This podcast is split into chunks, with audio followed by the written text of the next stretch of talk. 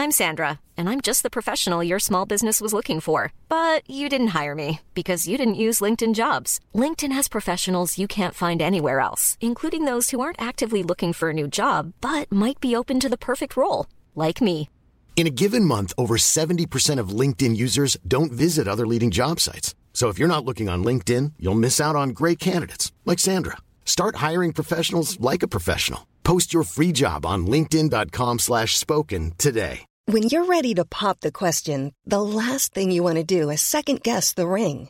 At Bluenile.com, you can design a one-of-a-kind ring with the ease and convenience of shopping online. Choose your diamond and setting. When you find the one, you'll get it delivered right to your door. Go to Bluenile.com and use promo code LISTEN to get $50 off your purchase of $500 or more. That's code LISTEN at Bluenile.com for $50 off your purchase.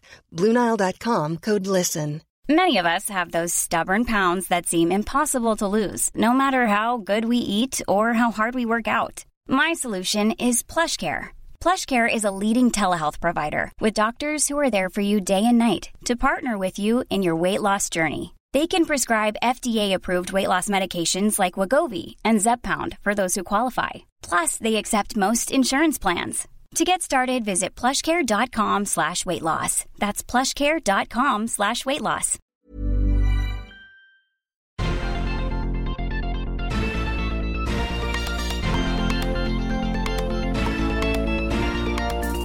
Salut à toutes et à tous, bienvenue dans Sortie de veille, le podcast hebdomadaire de Mac Génération. En cette semaine de Thanksgiving aux États-Unis, l'actualité a été calme, enfin sauf chez OpenAI. En l'espace de quelques jours seulement, ChatGPT a vu son patron se faire virer, puis se faire embaucher chez Microsoft, avant finalement de revenir à la maison. Que se passe-t-il chez OpenAI? On va en discuter avec Christophe. Dans le reste de l'actualité, Tim Cook a fait savoir qu'il préparait sa succession.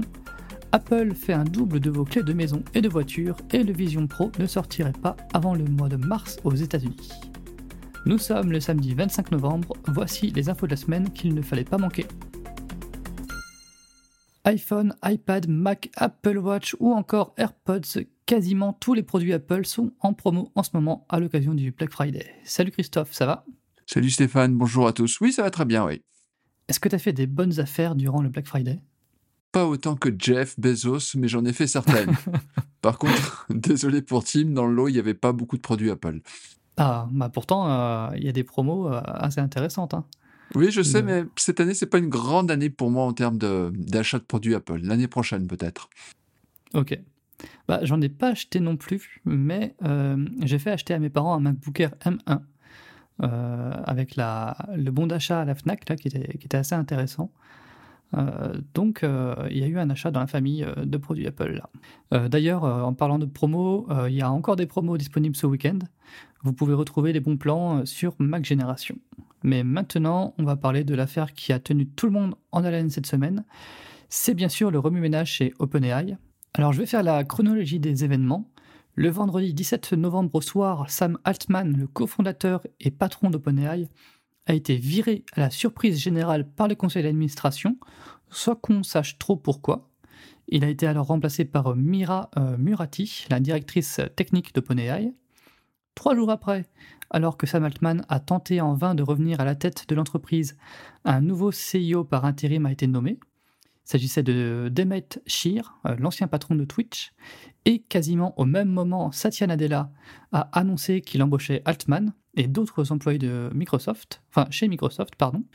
Et ça ne s'arrête pas là. Euh, Mercredi, OpenAI annonce que Sam Altman va finalement reprendre son poste de CEO et qu'un nouveau conseil d'administration va être formé.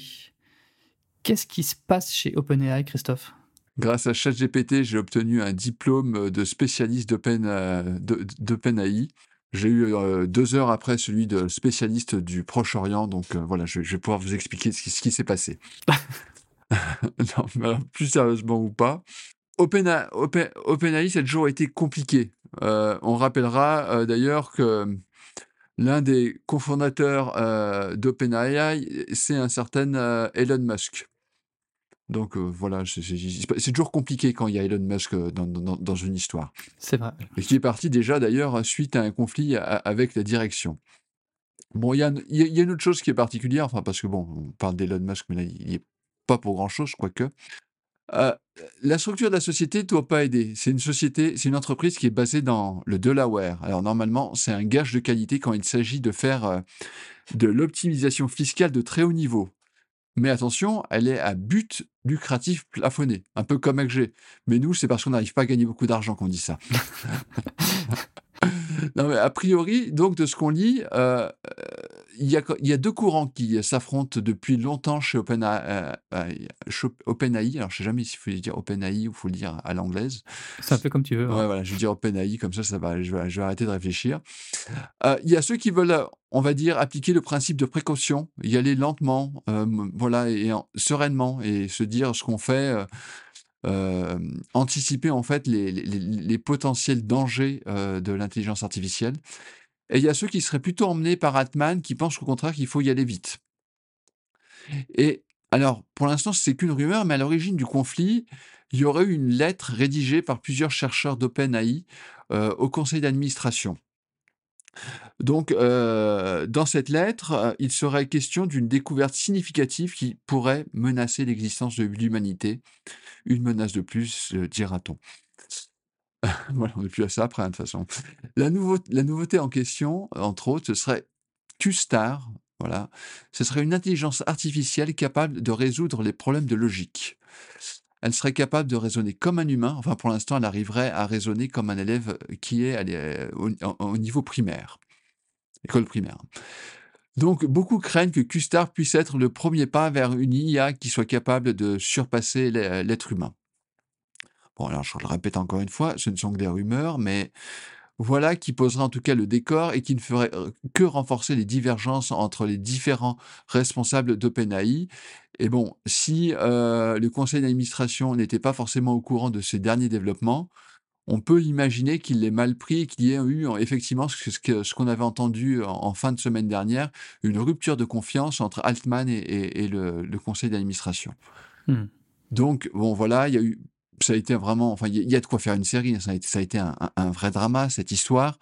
C'est sans doute pas fini. Euh, ça montre euh, aussi qu'une structure comme euh, OpenAI, qui comme ça paraît très robuste, eh ben finalement c'est peu de choses. Et ce qui est intéressant, c'est que lorsque Altman a dit qu'il allait rejoindre Microsoft, alors là aussi, hein, ça a été très de manière assez floue.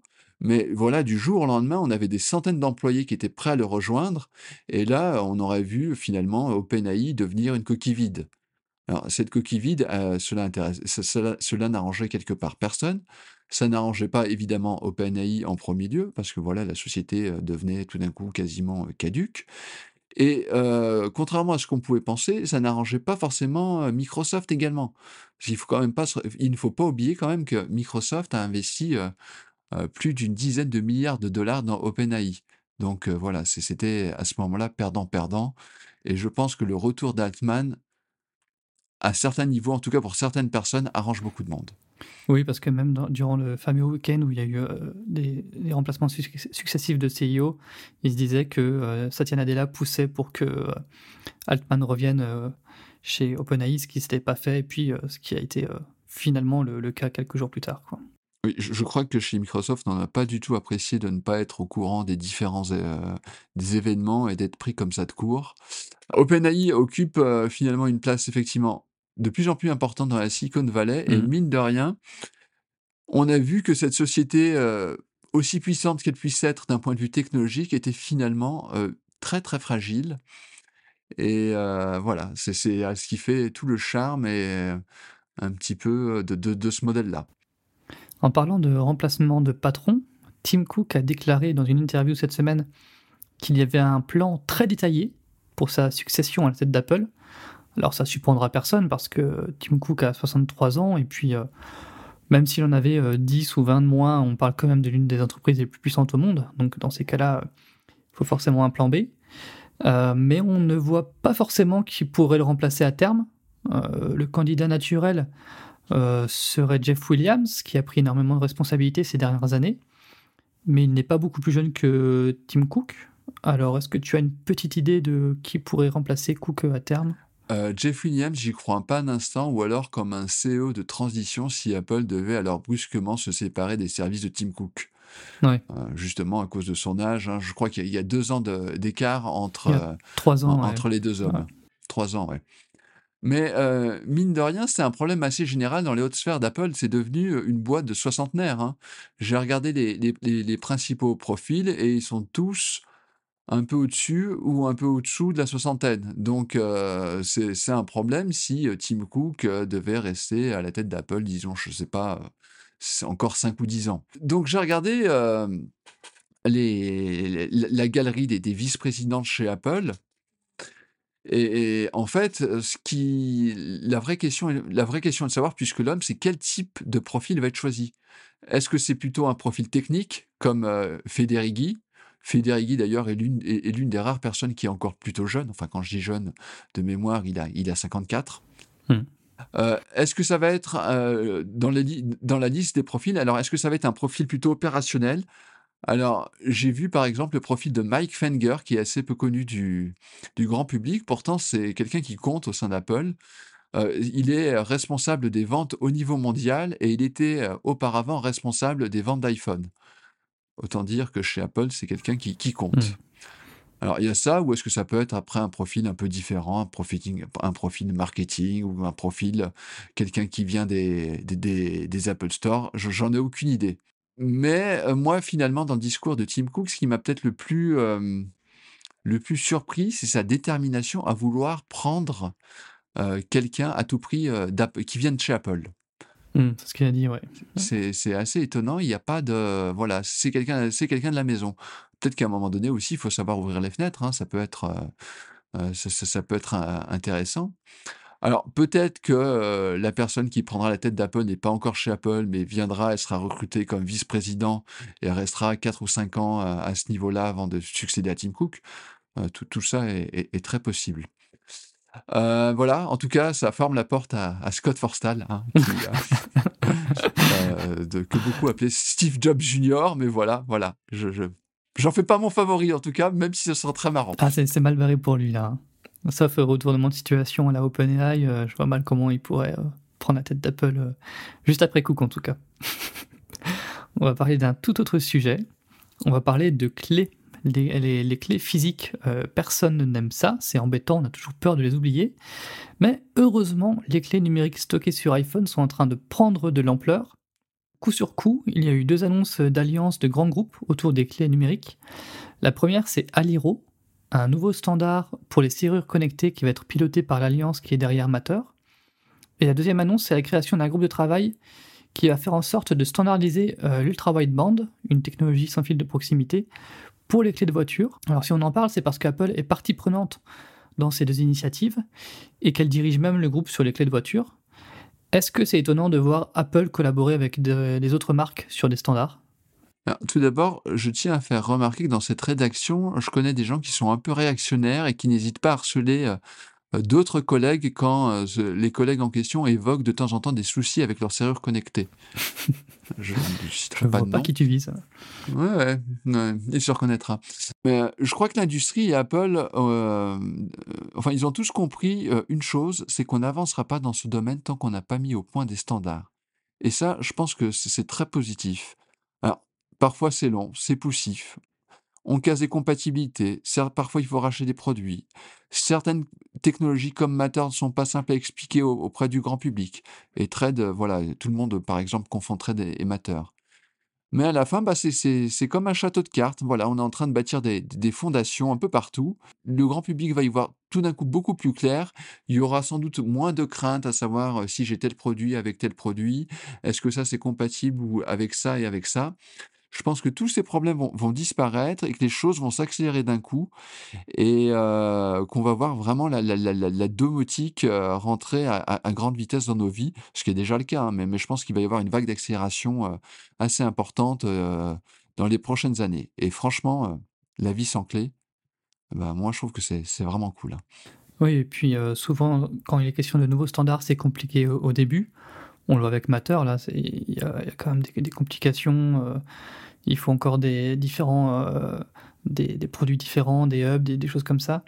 Mais à terme, si la promesse est, tenue et on s'y dirige petit à petit, ça va quand même simplifier la vie de, des gens. Euh, on va moins se poser la question de savoir si l'ampoule que j'ai achetée là, elle est compatible avec mon smartphone Android et mon iPhone. ça va être la même chose pour les clés de voiture et, et les clés de maison, quoi. Et puis on le voit de toute façon avec l'USB, l'USB-C, tout est tellement plus simple. Ah, si tu as le bon câble, c'est plus simple. Coucou Pierre. Et on va terminer le tour des actus par un petit point sur le Vision Pro. On l'a pas oublié. Hein. Apple promet toujours son lancement aux États-Unis pour le début de l'année prochaine. Euh, mais par début d'année, il ne faudrait pas trop s'attendre à janvier. D'après Mark Gurman, Apple pourrait commercialiser son fameux casque euh, seulement à partir du mois de mars. Alors le matériel serait déjà prêt, ce serait plus au niveau logiciel qu'il y aurait des boulons à serrer et il faudrait euh, aussi préparer les vendeurs. Ça va pas être une mince affaire parce que ça va être un appareil très spécial à vendre. Mais bon, janvier ou mars, ça n'a pas moins d'importance, non? Il n'y a pas le feu au lac. Oui, oui, oui. De toute façon, je euh, je m'attendais pas à une sortie le 15 janvier, ça c'est une évidence. Bon, peut-être qu'on aura un, keynote courant janvier, éventuellement pour une sortie en mars-avril. Hein. Il peut y avoir un, délai assez important entre les deux événements. Euh, puis en plus, Apple euh, a maintenant le champ libre. Hein. Les premiers Mac M3 qu'on attendait plutôt pour début 2024 sont sortis. Mmh. Donc voilà, Apple a vraiment le loisir de, choisir le calendrier qui lui va le mieux. Sachant que le deuxième trimestre, par contre, risque d'être un peu plus agité, hein, si, l'on en croit les différentes rumeurs. On pourrait avoir les nouveaux iPads et, potentiellement également les, nouveaux MacBook Air. Après, plus j'y pense, plus je me dis, mais ça va être une de ces usines à gaz, ce Vision Pro, si les rumeurs disent vrai. Donc, pour l'instant, a priori, il va falloir aller dans un Apple Store pour en acheter un, ce qui est quand même assez fou. Mmh alors, je comprends qu'Apple cherche à maximiser l'expérience d'utilisation auprès des premiers clients pour avoir, pour, pour éviter le, bad buzz sur les réseaux sociaux. Mais ça veut dire qu'à la fin, Apple va quand même chercher à te vendre un objet pas sur mesure, mais pas loin. Voilà, on, finalement, on va se retrouver. c'est un peu comme quand on va acheter une voiture. On va, on va chez le concessionnaire. C'est assez fou de se dire ça. Mais ce qui m'inquiète, c'est, euh, alors on parle d'un objet qui est quand même relativement cher, c'est euh, le potentiel de revente du Vision Pro. Est-ce que ça va être un objet qui va être facile à vendre? Si vraiment, euh, voilà, je sais pas s'il y a les lanières, s'il y a des histoires avec les, les, verres de correction et tout ça, comment ça va se passer? Ah ouais, ça, bah, je, je, pense, est-ce qu'Apple elle-même y a pensé quoi? Et à mon avis, ils vont être contents plutôt de lancer leur produit qui a mis des années et des années à être développé. Et euh, la revente, oui, c'est même la, question de la réparabilité aussi. Euh, on en parle beaucoup en ce moment pour les iPhones, les Mac. Est-ce que euh, il y aura des plans pour réparer soi-même son Vision Pro?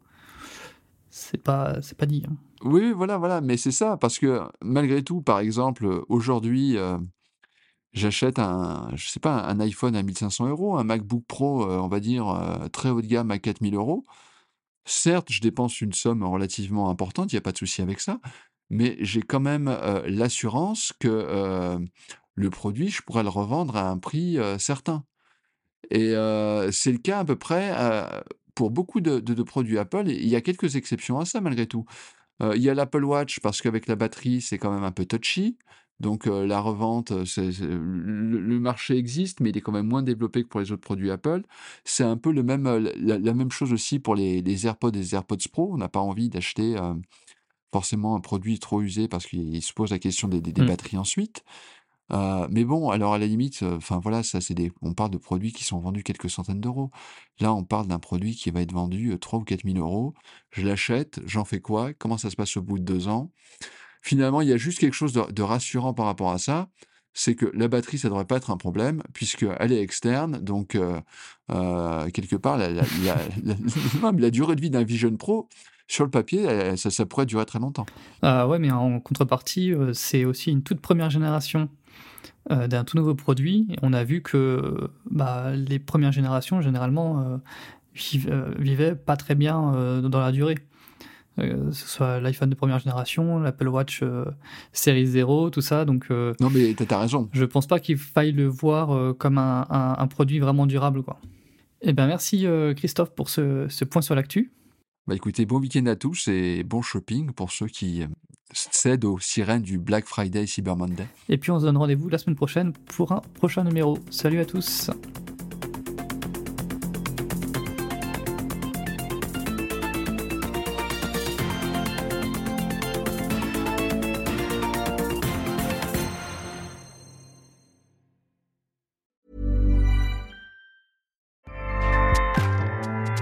ACAST powers the world's best podcasts. Here's a show that we recommend. The Real Housewives is a guilty pleasure for most, but if you're looking to not feel guilty about that pleasure, tune in to Everything Iconic with me, Danny Pellegrino, where I break down all the messy moments and behind the scenes antics of Bravo's popular franchise. And on Everything Iconic, I also interview celebrity guests like Kelly Ripa, Kiki Palmer, Drew Barrymore, Cameron Diaz, and more about their guilty pleasures, their past work, and so much more. So if you're pop culture obsessed and find yourself watching way too much reality TV like me, tune in to Everything Iconic with Danny Pellegrino wherever you listen to podcasts.